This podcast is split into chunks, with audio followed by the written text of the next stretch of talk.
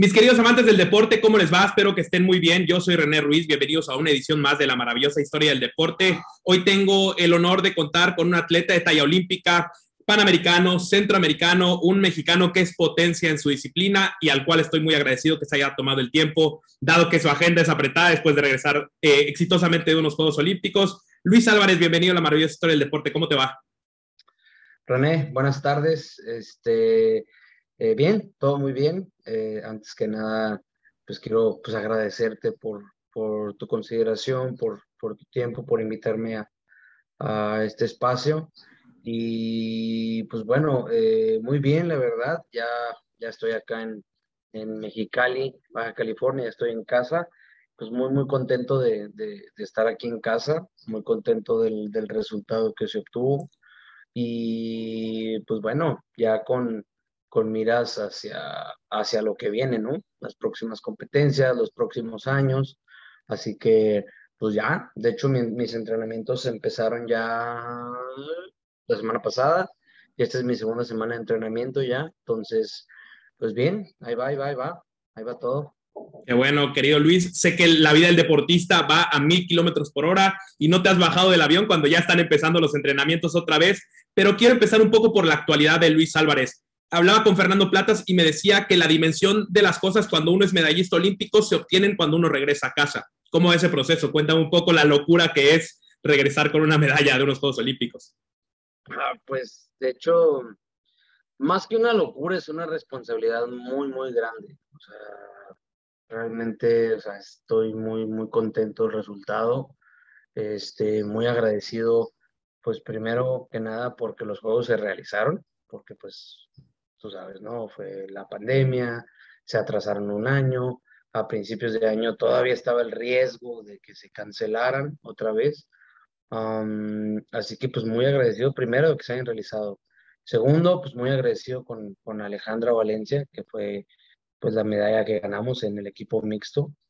pero pues es una responsabilidad muy grande, es una responsabilidad muy grande todo esto más allá de pues, lo bonito de, de, de, ser medallista y todo eso, uh, es una, una responsabilidad muy grande y pues créeme que lo único que quiero es enriquecer todas mis habilidades para poder con esta responsabilidad. ¿Sí me explico? Hay mucho, hay mucho que trabajar todavía.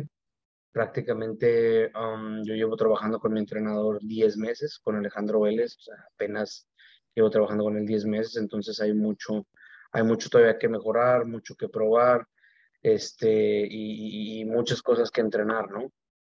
Pero quitándole eso, eh, pues claro que es un sueño hecho realidad. Yo creo que todos los deportistas nos, nos preparamos y entrenamos y todos queremos ganar una medalla olímpica, ¿no?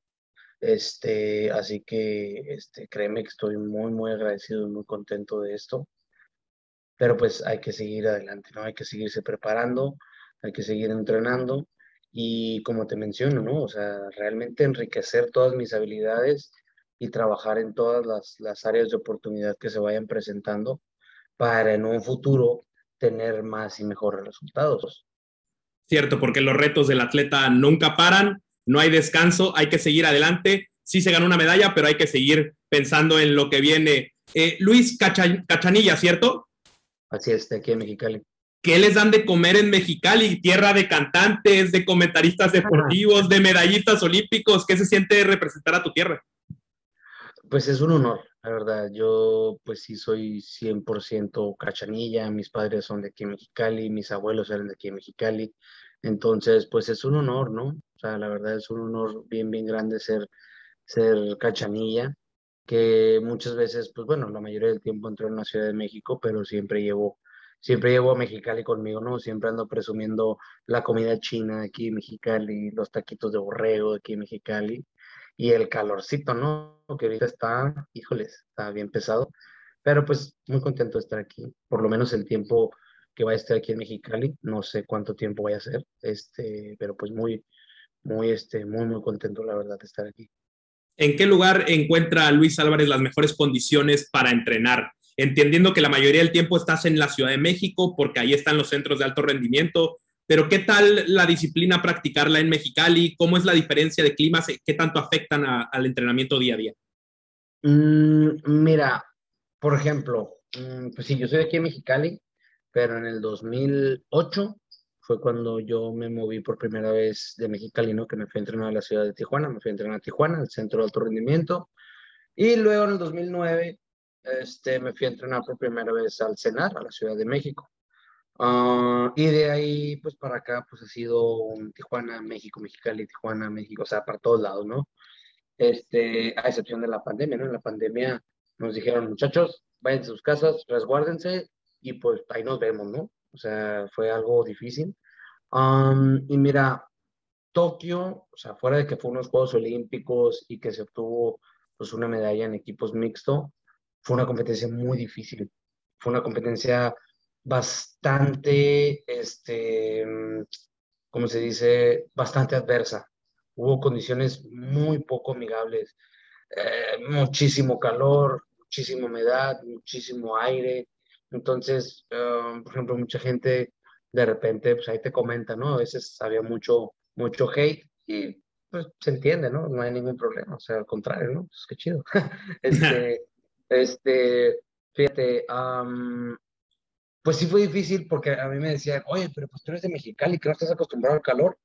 Y yo les digo, pues sí, sí soy de Mexicali, pero llevo entrenando todo el año en la Ciudad de México. Claro. Entonces, en la Ciudad de México, pues es un clima pues bien a gusto, a veces hace aire, pero bien poquillo, o sea, entonces sí fue difícil entrenar en, en unas condiciones y llegar a un lugar donde íbamos a tener condiciones muy feas, ¿sí me explico? Por así decirlo, de un grado de dificultad muchísimo más alto, ¿no? Y mira, no es queja, ni mucho menos, o sea, para nada, o sea, lo que fue ya fue y ni pedo, ¿no? Este, pero a, pues a raíz de lo de la pandemia, cuando nos fuimos a entrar a la Ciudad de México, pues entramos en una burbuja ahí en el CENAR, en el Centro Nacional de Alto Rendimiento, y sí pudimos haber entrenado, por ejemplo, en Tijuana. Tijuana es un lugar donde, donde hace mucho aire, a veces un aire exagerado, ¿no? Entonces es un muy buen lugar para entrenar. Para entrenar con aire, pues te ayuda, obviamente llegas a una competencia, pues ya calado, dices, ah, pues ya me la sé, ¿no? Más o menos. Es diferente en todos lados, ¿no? Pero entrenar con esas condiciones adversas, pues te ayuda, ¿no? O por ejemplo, aquí en Mexicali, aquí en Mexicali está haciendo un calorón y una humedad, pues horrible, ¿no? Sea, ah, yo creo que un poquito más que en Tokio, pero también es difícil entrenar en esas condiciones porque pues te arriesgas, ¿no? Te arriesgas a que ahí quedes en un entrenamiento, ¿no? pero pues mira, desafortunadamente, eh, pues a raíz, de, a raíz de, lo, de la pandemia, que pues es bastante desafortunado para todos nosotros, no nomás los deportistas, sino para todo el mundo, este, pues yo también perdí personas y seres queridos, familiares, pues a raíz de la pandemia, ¿no? pero pues por eso no podíamos ir a prepararnos a otro lado. No podemos andar yendo de aquí para allá o hacer un campamento, no sé, mm, me pongo a pensar, ¿no? No te estoy diciendo que, que, que, que, que debía haber sido así, ¿no? Pero por ejemplo, Tijuana por las cuestiones del aire, podíamos ir o pudimos haber tirado aquí en Mexicali o en Sonora por el calor nos pudimos haber ido, no sé, a Mérida por la humedad. ¿Sí me explico? Este, pero pues entiendo que por lo de la pandemia, pues no podíamos estar haciendo tantos movimientos. Pues, ¿para qué quieres, no? O sea, tanto que nos estábamos, bueno, tanto que nos cuidamos todavía, porque acuérdate que la pandemia todavía sigue.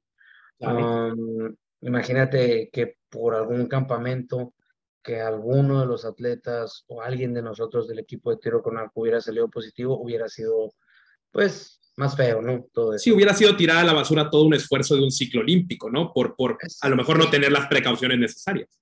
Exacto, por no tener las precauciones necesarias. Entonces, eso se cuidó mucho y eso estuvo muy bien. Y todo el personal del CENAR, del CENAR hizo un trabajo excelente ah, desde, desde principios de febrero porque nosotros, pero en, febrero que nosotros llegamos, este, todos los atletas que estuvimos concentrados, todo el personal de mantenimiento, de directivos, administrativos, todos los que estuvieron ahí, este, pues también tenemos que agradecérselo mucho porque fue un trabajo bastante arduo, ¿no? Fue, fue difícil este, estar concentrado eh, sin poder salir del cenar, ¿sí me explico? Que, por ejemplo, mucha gente me llega a decir, oye, pero pues tú estás acostumbrado, ¿no? A estar encerrado en un centro o algo así. No es lo mismo estar viviendo en el Senado, en el comité, en el CAR o en el CARE, porque también un tiempo estuve en el CARE en Monterrey. Este, no es lo mismo vivir ahí y pues poder salir, pues, o sea, no, o sea, el, el poder salir no nos referimos a salir de fiesta, salir al desmadre, salir a todo eso, ¿no? Pero pues hay veces que simplemente quieres ir a echarte unos tacos, ¿no? A veces que simplemente dices, oye, ¿sabes qué? No sé, quiero ir a caminar a la calle, no sé, algo, ¿no? y que la burbuja no se los permitía, pero para nada. Pues por supuesto que no, teníamos que mantener este, este, la, la, la burbuja, salíamos nada más para competir y cada que salíamos a competir eran por lo menos de 5 a 10 pruebas PCR, ¿no? Entonces, fue algo, no fue, no fue, no fue cualquier cosa, ¿sí me explico? Así que, este, pues estoy agradecido y, me atrevo a hablar este, de parte de, mis compañeras y compañeros de tiro con arcos de los deportes que estuvimos ahí en el CENAR. Este, pues muchísimas gracias por, por el apoyo. Este, no fue, no fue sencillo. Y pues obviamente pues la competencia de Tokio no es sencillo tampoco, ¿no? Estás hablando de unos Juegos Olímpicos. Entonces, um, simplemente hay que seguir trabajando, hay que seguir adelante y, y, recaemos un poco en lo que te mencionaba hace rato, ¿no? Enriquecer todas las habilidades y, y explotar todo lo que se pueda explotar para seguir mejorando, ¿no? Yo creo que para un futuro más que ganar o romper récords o medallas o París o Los Ángeles y, que, y más que ganar otra medalla olímpica, lo que realmente yo quiero es mejorar, simplemente nada más una mejora continua. O sea, híjoles, eh, simplemente seguir adelante, ¿no? Al final de cuentas, simplemente soy un arquero más, soy, un ingeniero más, nada más. Así que lo, único que quiero realmente es utilizar todos los recursos que tenga a mi alcance para mejorar, nada más. hablabas de mejorar y te quiero hacer una pregunta cuando ya todo está aprendido y cuando eres un arquero de élite mundial y olímpica, ¿cómo es el entrenamiento día a día? Se trabaja, supongo que los detalles más pequeños y lo más minucioso posible, ¿no? Para ajustar las tuercas que falten, ¿no? Porque ya todo está aprendido. Mm, fíjate, qué curioso. Nunca vamos a llegar a, algo como lo que comentas, ¿no? Nunca, nunca se va a llegar al, al ya todo está aprendido. O sea, nunca vamos a estar 100% preparados o 100% listos, nunca voy a llegar a tener 100% de los conocimientos, ¿sí me explico? O sea, siempre va a haber algo que entrenar. O sea, por muy monótono que sea a veces un entrenamiento o, o, lo repetitivo que es el tiro con arco, porque al final de cuentas es estar parado ahí tirando flechas y flechas y flechas y flechas, pero siempre hay algo que mejorar, siempre hay algún detallito que a lo mejor se te escapa un día y después lo encuentras, y a lo mejor más adelante dices, ah, caray, por aquí no iba, era por acá. Ah, y sobre todo eh, en el área mecánica del arco, ahí es donde todavía hay muchísima área de oportunidad para, para hacer muchas pruebas, para hacer eh, muchos setups con el arco. Eh, no sé, o sea, ahora sí que ponerse, ya son detalles muy, muy finos, ¿no? Que si cuántos hilos tiene la cuerda, que si qué distancia tiene de la cuerda al arco, o sea, ya cositas así muy, muy, muy técnicas, ¿no? Y muy específicas.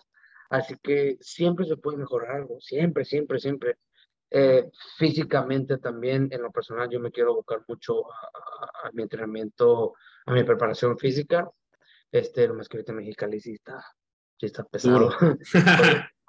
pero, pero, pero eso es algo. Eh, y sobre todo también, donde tengo yo creo que un área muy, muy grande de oportunidad es en el trabajo mental. O sea, tiene, tiene que ser un, un, cambio de chip, tiene que ser un, este, una, mm, o sea, realmente reestructurar la manera de pensar y, y, y significar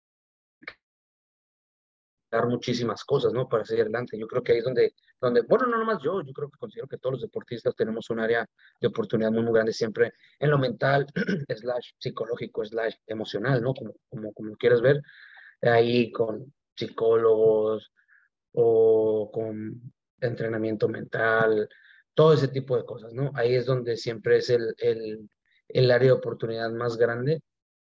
Técnicamente ya en el campo de tiro pues siempre va a haber algo que trabajar, siempre va a haber detallitos, siempre va a haber cositas que puedas mejorar, siempre, siempre, porque muchas veces empiezas a cuidar una cosa, pero otra cosa se te va.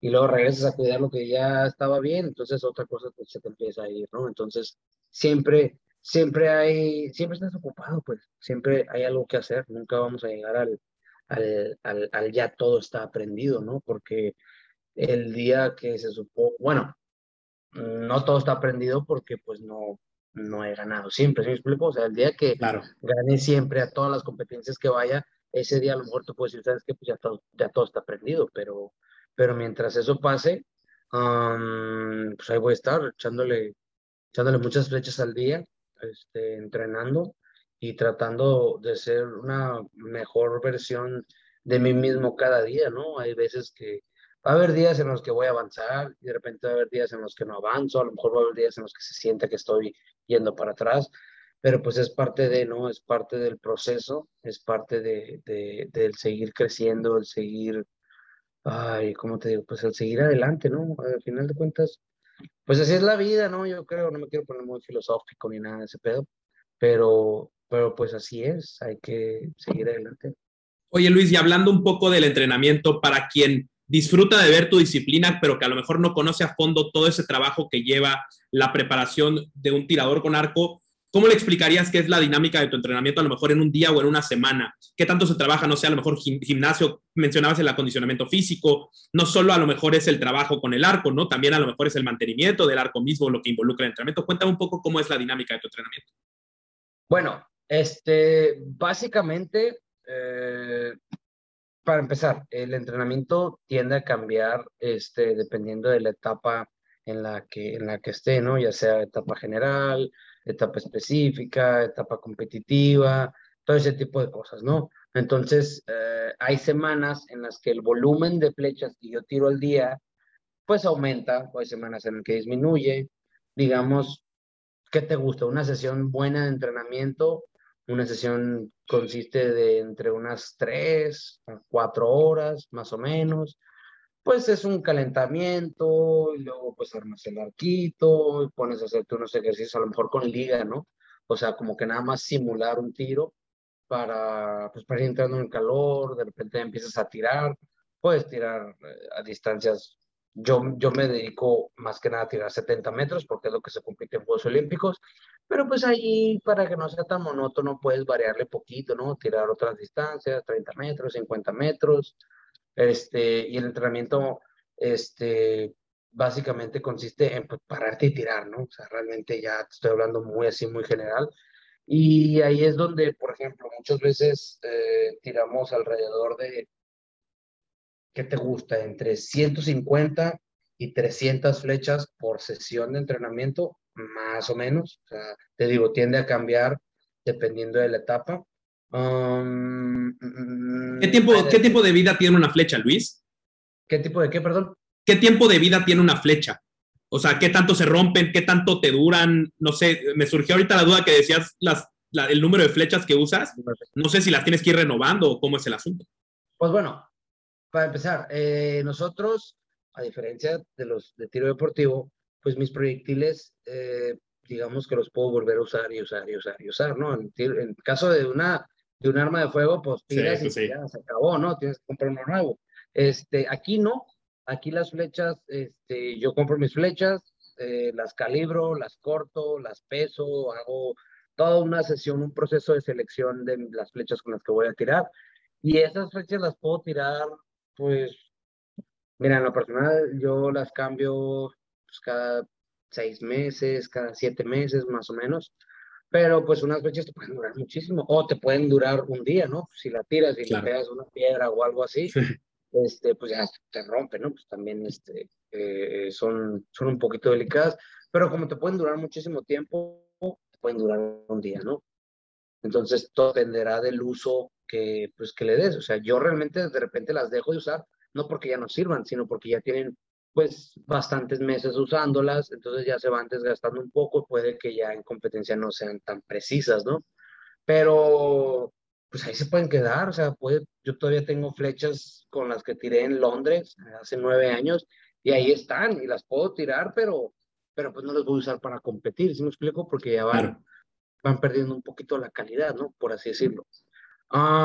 después de eso, hay días en los que entreno una sesión de tiro o dos sesiones de tiro, por lo general son, son dos sesiones de tiro, una en la mañana y una en la tarde, y en medio este, una sesión de gimnasio o a lo mejor ya cuando estoy en cenar, por lo, por lo general es, es, es en, en, la noche la sesión de gimnasio y es un acondicionamiento físico. Eh, yo sé que los de tiro con arco no parecemos atletas, pero pues sí, sí lo somos. Pues son atletas, este, claro. sí, sí, sí. Este, y pues realmente es una, es una preparación física ya muy específica, ¿no? O sea, mmm, no vas a ver un, de tiro con arco así súper rayado, ¿no? O, con demasiado músculo, ¿no? Ya es, un, es entrenamiento de resistencia a la fuerza, ¿no? Porque al final de cuentas nosotros, nosotros tenemos que estar todo el día tirando, ¿no? Entonces son muchas repeticiones las que hacemos, por ejemplo. Y estar parado parece sencillo, pero no es nada sencillo. No, pues no, o sea, y todo lo que conlleva estar parado, ¿no? Calor, frío, humedad, lluvia, todo ese tipo de cosas. Pues ahí, este, es muy, muy general a veces la preparación física. Ya muy específico te puedes meter ya los músculos que son los, los que usamos para tirar, que serían más que nada hombro, bueno, el tren superior, este, espalda, hombros, deltoides, ya muy, muy específico, ¿no? Y pues el resto del cuerpo lo podemos entrenar este, a, como, como uno, pues como cada quien pues, pues, le guste, ¿no? O sea, ahora sí que ahí estamos, tenemos un poquito de, de libertad, ¿no? Por así decirlo. y pues ya, eso es, eso es un, eso, así es como entreno. Entreno este, seis días a la semana, a veces siete, a veces, a veces también los domingos voy y tiro un ratito. Este, mm, y pues así es, así es, así es un entrenamiento. Bueno, y aparte también las sesiones de psicología o de entrenamiento mental, un tiempo en el que ahí hacía yoga, es que para calmar, entonces pues sigo, sigo buscando la manera de, de, controlar mucho este, las, las emociones. Yo tiendo a veces a ser muy, muy visceral y pues es un, ya creo que es un pedo crónico, ¿no? Eso de el control de, el control de la ira es algo que, que, que, me tengo que evocar muchísimo a controlar. Este, pero pues al final de cuentas es aprendizaje, ¿no? Es aprendizaje que, que vas adquiriendo y pues son cosas que, que, que, poco a poco se van trabajando. Oye Luis, hablabas del control de las emociones y escuché por ahí que eres un gran fanático de la pesca, que te gusta bastante. La pesca involucra mucha paciencia y el tiro con arco también. Al final de cuentas, hay que estar en el objetivo. Cuéntame un poco qué similitudes encuentras entre la pesca y el tiro con arco. ¿Qué has adoptado de una y de otra?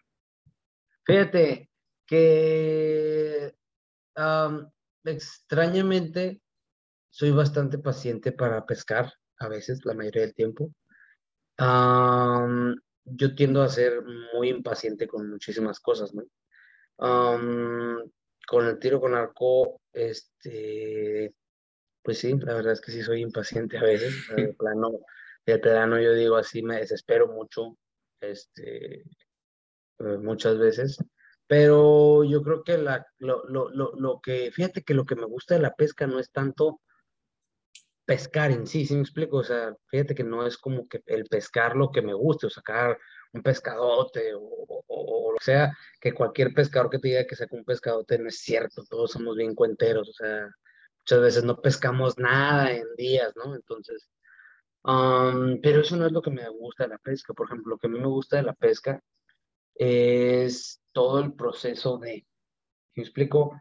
El levántate temprano, este, el manejar de aquí a, bueno, donde voy a pescar mucho es aquí a San Felipe, que es un puerto cerca de aquí de Mexicali, bueno, cerca relativamente, está como a, como a dos horas de camino más o menos. Entonces, yo creo que eso es lo que me gusta, fíjate, revisar todo el equipo, las cañas, el sedal, los anzuelos, el preparar los amarres, que la carnada, que esto, que el otro, que meter la, la, la, la pues ahora sí que la, pues el bote al, al, al agua, el salir a pescar, eso es lo que me gusta, pues como que el proceso de, ya si pescas o no, pues qué chilo, ¿no? O sea, si pescas, pues qué chingón, y si no, pues ni modo, ¿no? Total, y, y, y, y, hasta cierto punto supongo que se parece un poco el proceso de preparación de una y de otra, ¿no? Lo minucioso que es el preparar la carnada, el preparar las flechas, al final de cuentas creo que por ahí hay una gran similitud en ambas disciplinas. Exacto, exacto, y eso es lo que me gusta, fíjate, algo que a mí me gusta muchísimo el tiro con arco es hacer las cuerdas. Eso es algo que, que, que, que yo disfruto mucho del tiro con arco y emplumar las flechas, ¿no? Ponerle las plumitas. Eh, o sea, eso es algo que a mí me gusta muchísimo el tiro con arco. Más que ganar y más que tirar y todo eso, yo creo que eso es lo que realmente me gusta, ¿no? del arco. Y digo, pues obviamente también ganar, ¿verdad? Pero este, sí, pues sí, digo que no. Este, pero, pero ese, esa preparación, ¿no? cuando agarras un arco nuevo, que lo vas a afinar, que lo vas a alinear, que todo vaya quedando bien.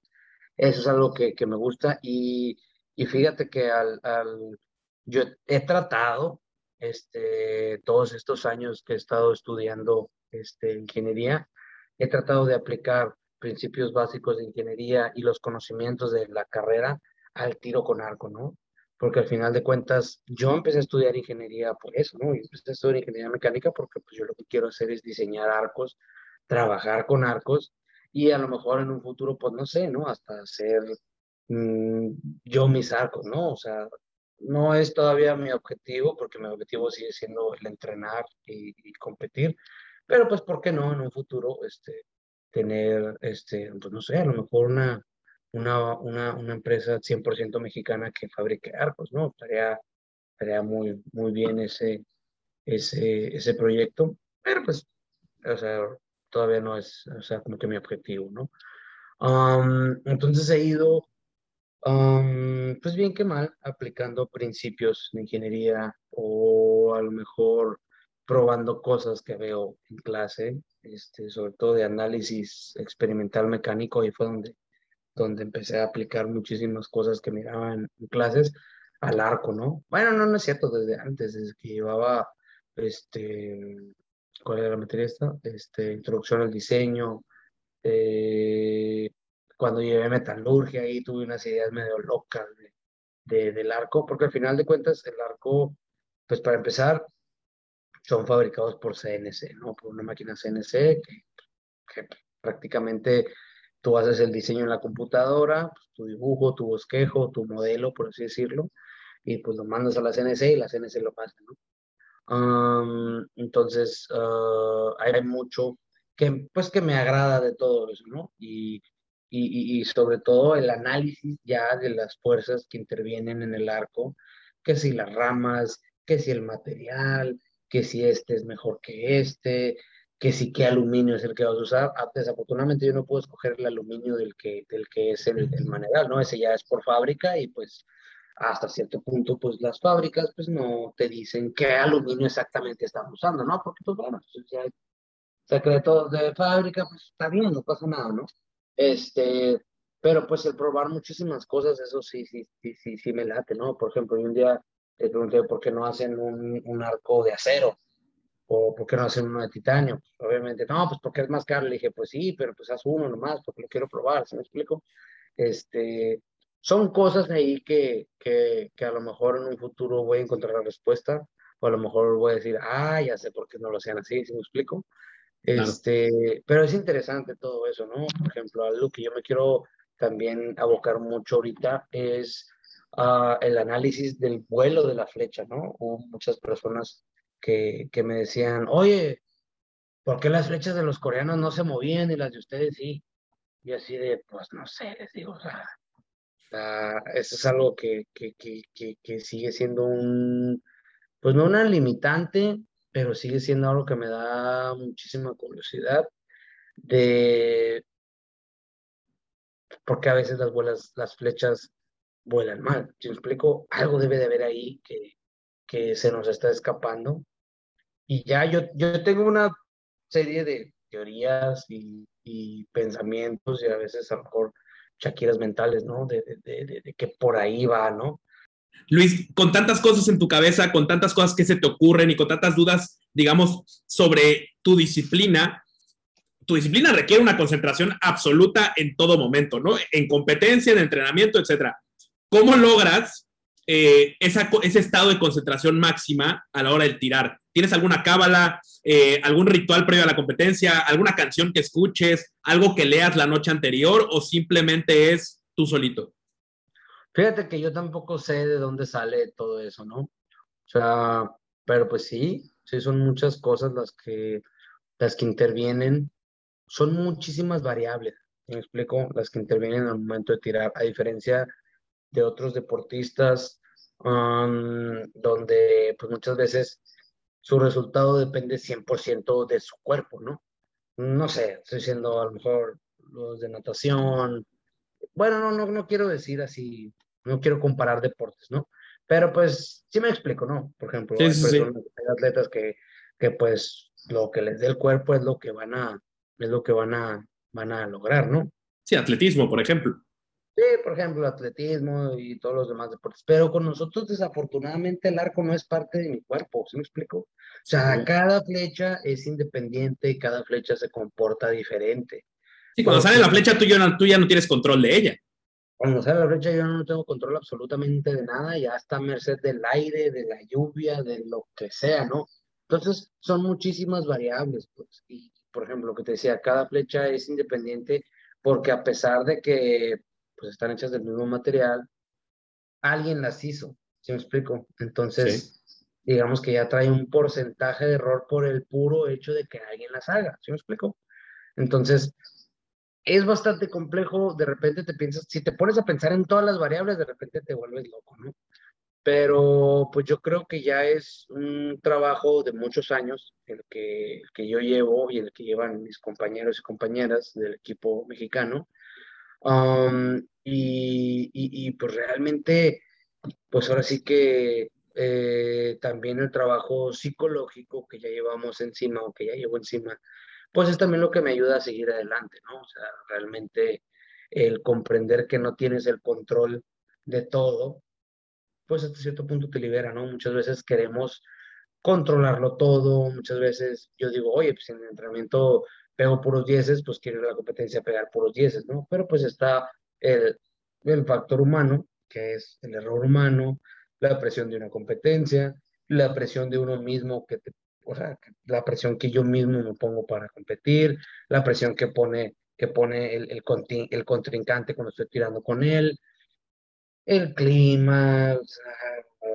todo, ¿no? Ya entran muchas cosas en juego pero pues al final de, al final de cuentas, y aunque se escuche un poquito cliché y todo eso, pero pues tienes que enfocarte nada más en ti, al final respirar y enfocarte en una sola cosa a la vez, ¿sí me explico? O sea, cuando estoy ahí, ya nada más es cuestión de tirar la flecha, ¿sí me explico?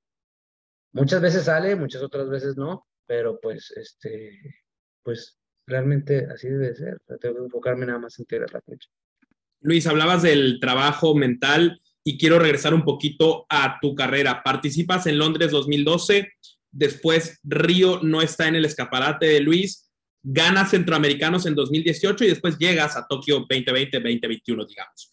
¿Cómo te ayudó el perderte una cita olímpica en el proceso de maduración como atleta y, hablabas de la impaciencia, a lo mejor te generó alguna ansiedad el no estar presente o simplemente fue un aprendizaje para el futuro? Mm, no, de hecho fue algo bastante difícil para mí el, el, el, no haber estado en, en, los Juegos Olímpicos de Río. Fue algo que me afectó muchísimo, que hasta la fecha no he podido este, como trabajar muy bien, porque pues he seguido adelante, ¿no? Espero que ya con esto de Tokio se calmen un poquito las cosas por ese lado, pero sí fue algo difícil, sí fue algo muy difícil el, el no haber asistido a Río. Mm, aún así, yo nunca dejé de entrenar, o sea, regresando de Río, lo que, bueno, regresando a Mexicali en 2016, de, no asistir a ir, de no asistir a a Río, porque mis compañeros se fueron a Río yo me regresé a Mexicali. Este, yo me puse a entrenar, me puse a entrenar, me puse a entrenar. Este, a lo mejor no entrenaba lo que debía entrenar, a lo mejor no estaba haciendo las cosas bien, pero nunca dejé de hacer algo, ¿sí me explico? Este, nunca dejé de entrenar, o sea, siempre seguí adelante. Y a lo mejor de mala gana, ¿no? La verdad, yo creo que fue ahí cuando me gané la fama de ser bastante negativo y ser bastante eh, amargado y gruñón y todo eso. Y sí, o sea, pues, la verdad, sí. Este, y tenía muchos problemas eh, emocionales, ¿no? O sea, realmente eh, yo lo agarraba contra todo el mundo. O sea, cualquier cosa que alguien me dijera lo agarraba personal. Y pues muchas cosas no eran personales, simplemente yo lo agarraba así en ese momento por, por cómo me sentía, por cómo todo eso. Pero pues yo en ese momento no podía decir, ay, es que me No, ¿verdad? O sea, ni al caso. Este, así que pues lo único que hice fue seguir adelante como pude, ¿no? O sea, como pude fui saliendo ahí, obviamente hubo personas este, que, que, que me ayudaron. Este, hasta llegar al punto que en el 2018 yo creo que es una de las competencias más importantes para mí, el de los centros de Barranquilla, cuando, cuando los gané otra vez, los centroamericanos, significó mucho porque fue para mí como un, oye, pues todavía sirvo para esto, ¿no? Fíjate, fíjate qué, qué, qué duro, ¿no? Una sanación deportiva, digámoslo así, ¿no? Eh, pues sí, si lo quieres, ajá, sí, sí, sí, podemos decirlo así. Este, pero pues los panas del 2019 fueron muy desafortunados para mí, tuve una lesión, este, el equipo no ganó nada, este, en individual yo tampoco gané nada, entonces fue un poquito difícil. Y en 2019 fue cuando yo decido irme a la Ciudad de México a entrenar con, con Alejandro Vélez, mi actual entrenador, este, que fue en septiembre del 19, sí, como en septiembre, finales de septiembre, o creo que era octubre, bueno, caso que fue a finales del 19, ¿no?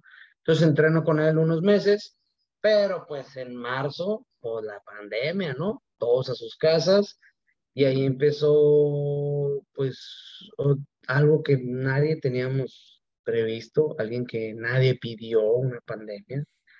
Y pues también fue un reto, ¿no? Un reto estar en casa después de, imagínate, después del, desde el 2008 que yo andaba fuera de, de, pues, de casa eh, y el regresar a casa con mis padres, con mis hermanos y el no poder salir, no poder hacer nada, sí fue difícil para todos.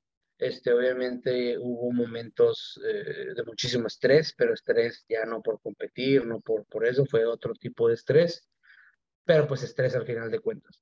Hubo muchísima incertidumbre este, por los, los juegos, porque yo recuerdo cuando, cuando me desperté un día y que vi la noticia de que los Juegos Olímpicos se pasan al año 2021, ¿no?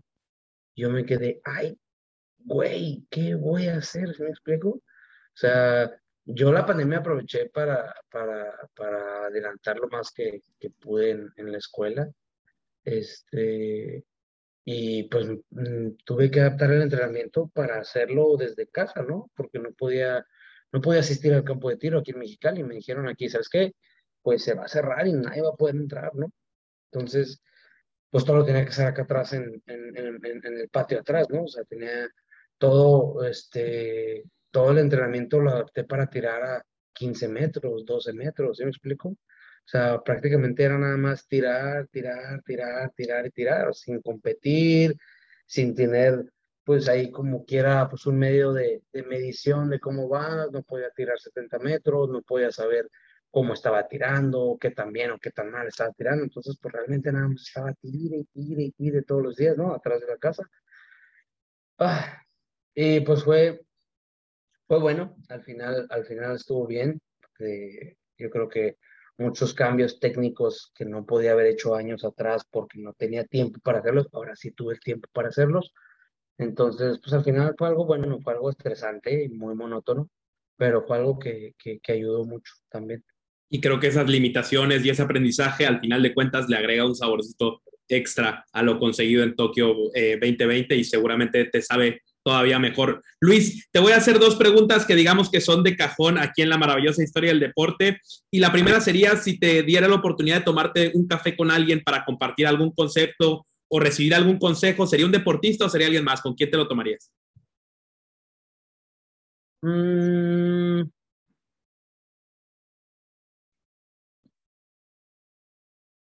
Yo creo que sí sería un deportista. yo creo que uno sería eh, con Roger Federer o con Michael Jordan, yo creo. Interesante. Y ahora, mi querido Luis, si te pidiera que hiciéramos un corte de caja en tu maravillosa historia del deporte y te pidiera que usaras solo una palabra para describirla, ¿qué palabra usarías? Yo creo que sería resiliencia. Resiliencia. Mi querido Luis, ha sido un placer eh, platicar contigo. Estoy completamente honrado de que te hayas tomado un tiempo en este ajetreo post Juegos Olímpicos y de verdad que ha sido muy bueno platicar con alguien con conceptos tan claros, alguien apasionado de su disciplina y sobre todo un representante dignísimo de nuestro país, que es, un, que es parte de la élite de lo que practica. Muchísimas gracias, Luis, de verdad. No, hombre, René, gracias a ti por, por tu disposición. Este, gracias a todo México por todo lo que nos apoyaron, todo lo que me apoyaron a mí, Alejandra, a todos los deportistas mexicanos que estuvimos en Tokio. Este, gracias a Baja California, también agradecer las instituciones, tú ya te la sabes, ¿no? O sea, el Comité Olímpico, la CONADE, el CENAR, los, los institutos estatales que siempre están ahí al pendiente. Um, y sobre todo, muchísimas gracias al Ejército Mexicano y a mi general secretario, ¿no? Por todo el, por todo el apoyo. Y pues, como, como te dije al principio de esta charla, ¿no? Uh, hay que seguir adelante, hay que seguir mejorando y, y pues echarle muchísimas ganas a lo que viene. Muchísimas gracias, Luis. Yo soy René Ruiz y los espero para seguir escribiendo juntos la maravillosa historia del deporte. Hasta muy pronto.